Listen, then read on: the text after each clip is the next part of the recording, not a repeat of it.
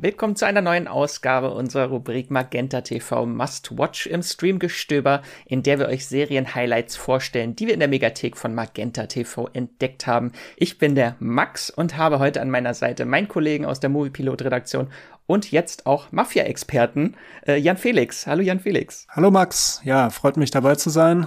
Äh, du hast uns heute eine italienische Serie mitgebracht, zu der im Februar bereits die dritte Staffel in der Megathek von Magenta TV startet und die einige bestimmt noch nicht so auf dem Schirm hatten. Das wollen wir jetzt ändern. Und zwar handelt es sich um den Seriengeheimtipp Il Cacciatore. Und vielleicht magst du uns erst einmal kurz erklären, womit wir es hier überhaupt zu tun haben. Bei Il Cacciatore, der Hunter, geht es um die Jagd der Anti-Mafia-Kommission auf die Cosa Nostra in den 90er Jahren. Das ist die Verfilmung einer Autobiografie, nämlich äh, Cacciatore di Mafiosi von dem italienischen Richter Alfonso Sabella. Also er hat das im Grunde genommen alles selbst erlebt. Genau.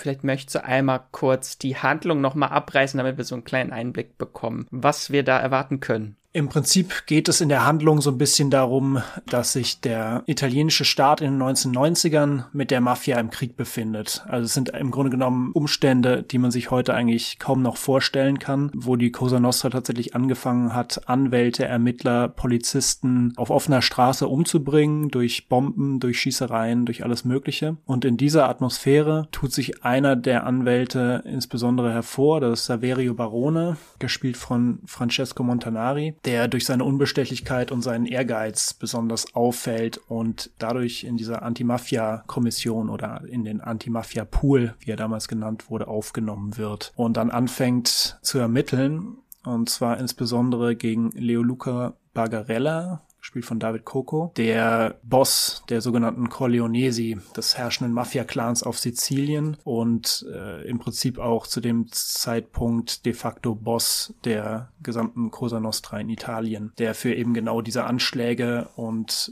die Gesamtsituation von Kriminalität in Italien und insbesondere auf Sizilien und in Palermo verantwortlich ist. Und Barone steigert sich quasi komplett in diese Ermittlungen rein, äh, ist irgendwann sehr besessen davon, der Mafia das Handwerk zu legen und darunter leidet insbesondere auch äh, die Beziehung zu seiner Frau Giada, die sich mit dem gemeinsamen Kind irgendwie alleine durchschlagen muss und ihren Mann im Grunde genommen an die Arbeit verliert. Ähm, das Interessante ist dabei aber auch, dass die Serie quasi nicht nur einseitig den Blickwinkel der Ermittler beleuchtet, sondern auch äh, den Fokus auf Bagarella selbst richtet, der im Grunde genommen unvorstellbar grausame Taten begeht, aber auf der anderen Seite versucht, seiner geliebten Ehefrau auch ein mehr oder weniger normales Leben zu ermöglichen. Daneben gibt es noch die Figur Tony, der Bagarella als Chauffeur dient und im Grunde genommen ein Typ ist, der keiner Fliege irgendwas zu Leide tun kann. Ja, also der gerät im Grunde genommen mehr oder weniger zufällig in diese Zusammenhänge rein, hat ein bisschen was angestellt, rutscht da so ein bisschen rein und muss dann aber diese schrecklichen Bluttaten alle mit ansehen und aus Angst um das Leben seiner Familie kann er aber nicht aussteigen. Das sind im Grunde genommen so die drei großen Fokuspunkte. Das klingt auf jeden Fall schon mal sehr interessant, vor allem für Fans von Mafia-Serien.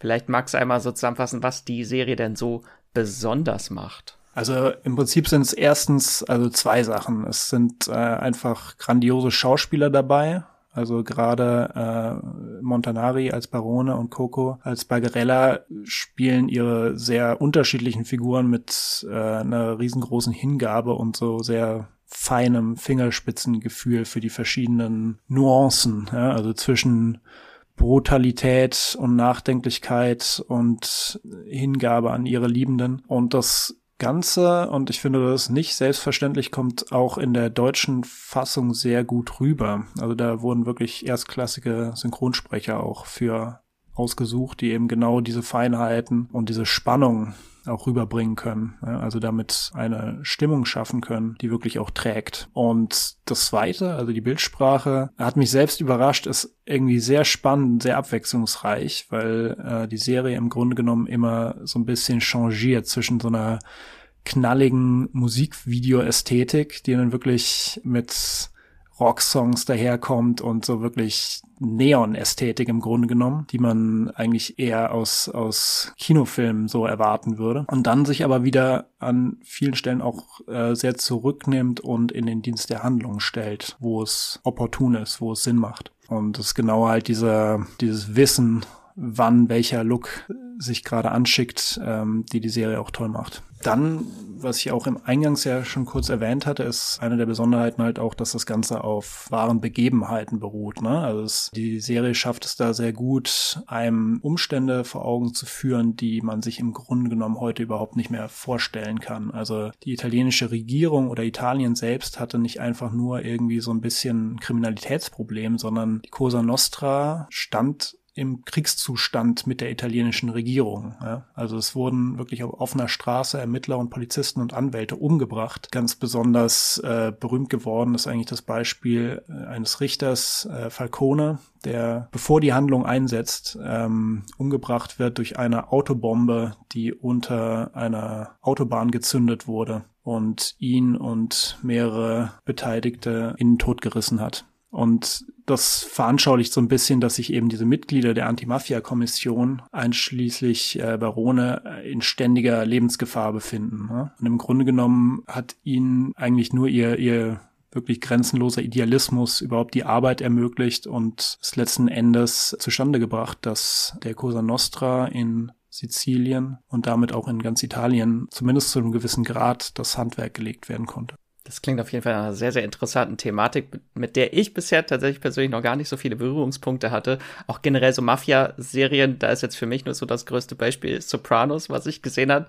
Von daher die Frage, mit welchen Filmen oder Serien würdest du Il Cacciatore sonst so vergleichen? Ja, also das ist tatsächlich ganz spannend. Also gerade wenn man sich eben so dieses Changieren der verschiedenen Bildsprachen so oder in der Bildsprache so anschaut, dann finde ich, haben da die die Regisseure wie äh, David Marengo einige Lektionen von Genregrößen wie Martin Scorsese zum Beispiel gelernt und da muss ich, finde ich, auch äh, Il Cacciatore nicht vor bekannteren Krimiserien, die eine ähnliche Thematik aufweisen, wie jetzt zum Beispiel Narcos oder El Chapo verstecken.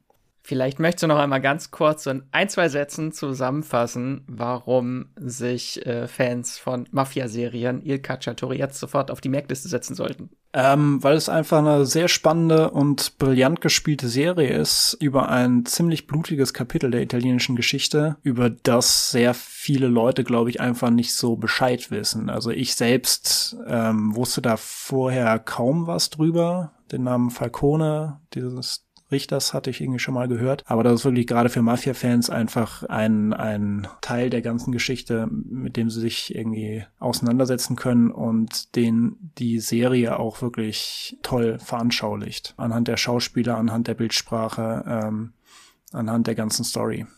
Super, dann vielen lieben Dank für den kleinen Einblick, Jan Felix. Ich hoffe, ihr habt jetzt ein wenig Lust auf die Serie Il Cacciatore bekommen. Die beiden ersten Staffeln könnt ihr bereits jetzt exklusiv und komplett schauen und ab dem 17. Februar gibt's dann auch die dritte Staffel in der Megathek bei Magenta TV zu streamen dem TV- und Streaming-Angebot der Telekom.